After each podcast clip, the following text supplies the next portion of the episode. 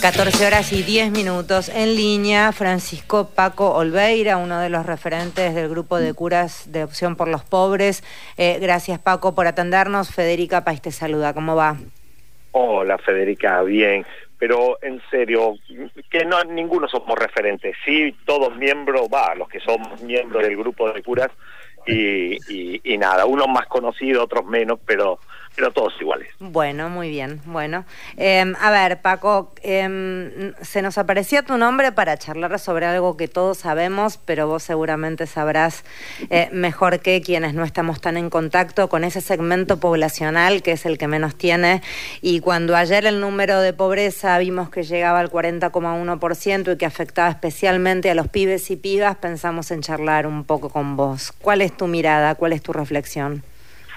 La mirada es que, que duele mucho, que duele más todavía cuando cuando quieren echar la culpa de la situación justamente a los mismos pobres, haciéndolos victimarios, eh, ah, eh, sí, victimarios cuando eh, empiezan con el tema de los planes y toda y toda y, y toda esa esa monserga que cada vez eh, bueno, que, que la otra, la contracara de la pobreza es la acumulación de la riqueza en muy pocas manos, que, que creo que es lo que lo que menos ha hecho este gobierno, que claramente no es un gobierno de derecha, pero pero que no no ha podido, no sé, dominar a estas bestias, porque la verdad que son bestias. A ver, yo estoy a favor de que no haya impuesto a las ganancias. Y pero a veces pienso que, se cuida más de la clase media que, de los más pobres, ¿no? También pienso cuando, no sé, por ejemplo, a, a las lecheras le quitan las retenciones a la exportación, cuando nosotros no podemos comprar un litro de leche por cómo subieron, cómo subieron los precios. Entonces creo que hay una doble vara muy, muy, muy descarada y que después tiene sus consecuencias, ¿no? En vecinos de mi barrio, eh, eh, ahora vivo en un asentamiento, en Barrio Esperanza, en, en, en Mariana Costa, después de toda la gente tiene esperanza, ¿no? Y le pone ese nombre, pero muchísimos de mis vecinos no tiene agua, eh, porque no tienen la plata para poner, hacer una perforación. Hay vecinos que hace un año están sin luz porque Denor no quiere venir a ponernos ni siquiera los medidores prepagos. Yo hace dos meses que estoy sin luz en mi casa. Eh, y vos decís, es, es, es muy grande, ¿no? Y, y, y, hoy tenemos gente que habla de libre mercado, de que el Estado no esté presente. Duele mucho. Paco, ¿cómo te va? Mario soy, ¿cómo estás? Bien, Mario. Eh, no, no puede menos uno que sobrecogerse ese relato porque estamos hablando de a cuadras, kilómetros de la capital de la República Argentina, la ciudad más rica del país, y esta historia del mercado. El mercado ha venido gobernando, ha medido este, cada uno de sus pasos, lo ha medido siguiendo con la recaudación y distribuyendo la riqueza para adentro, para ellos, no para afuera. Pero curiosamente la presunción que uno tiene es que en esos sectores vulnerados también se asienta el voto a la ultraderecha. ¿Cómo es esa cuestión?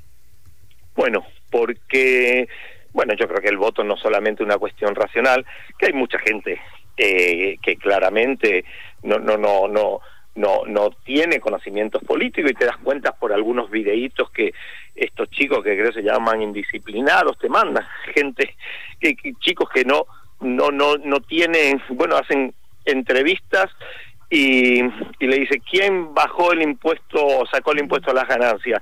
No tiene la menor idea. Y después, ¿a quién, a quién votas? A mi ley. No hay relación. Pero sí hay algunas cosas que uno entiende. Cuando vos tenés ausencia del Estado y, y tenés bronca. Y a veces votás en, en contra de ti mismo, eh, pero bueno, porque hay alguien que te dice, le vamos a dar vuelta a todo, le vamos a dar vuelta, vuelta vuelta a todo. Hay bronca en nuestros barrios y hay la imposibilidad de, de llegar de llegar a fin de mes. Eh, a Macri ya ya lo conocemos, a Burri ya lo conocemos. Bueno, a Milei hay quien no lo conoce y bueno y puede pensar que por ahí haya haya una salida.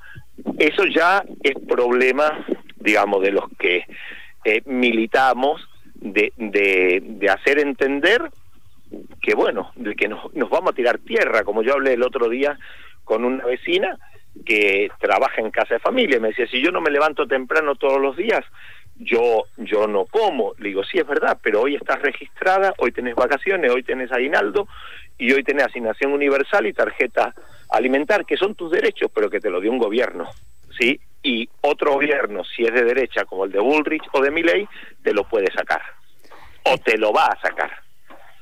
¿Cómo, se, se, discute o se debate o desde dónde se charla con ese segmento de la población que es el que aparece también como altamente preocupante, que es el sector de los jóvenes, que están realmente muchos sin estudiar, muchos sin trabajar porque no consiguen? El segmento de la juventud es aquel segmento al que le cuesta muchísimo más conseguir laburo y que hoy por hoy figura como eh, con muy alta tasa de pobreza, muy afectados por la pobreza.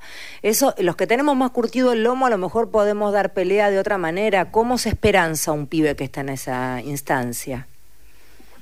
Bueno, a ver, yo puedo esperanzar con cosas que pasan en la provincia de Buenos Aires, porque, mm, bueno, realmente eh, está haciendo para mí una gran una, gran gobernación y se nota en nuestros barrios. Por ejemplo, nosotros tenemos un programa socioeducativo donde tenemos una serie de cargos que además pudimos elegir elegir nosotros y armar como una especie de escuela en el barrio, ¿sí? eh, que que viene a atraer a los pibes que dejaron la escuela, esos adolescentes, esos jóvenes que dejaron la escuela, muchos de ellos porque terminaron la primaria y casi no saben leer y escribir. Si vos no sabes leer y escribir cuando terminás la primaria y no, no vas a ir a la secundaria ni, ni, ni por ahí, ¿no? Y, y te digo, yo creo que uno puede ir mostrando, mostrando, mostrando cosas, mostrando desigualdades, como eh, nunca va a ser posible en el Gran Buenos Aires eh, eh tener todas las necesidades cubiertas porque comparás con capital y los presupuestos son absolutamente distintos. Yo creo que generando espacios y, y pudiendo y pudiendo hablar y pudiendo y pudiendo dialogar. Sin duda también las redes sociales y no dejarnos no dejar tampoco esa parte solamente para los libertarios, pero eh, pero redes sociales que lleguen no solo a los que piensan como nosotros, sino justamente al que, al que quizás piensa, piensa distinto.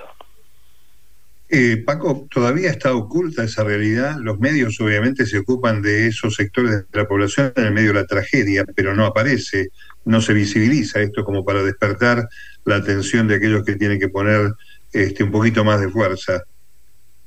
Sí, y no solo eso, a ver, eh, Grindetti su campaña es eh, para llegar a, ser gobernador, eh, la única solución, acabar con los planes sociales.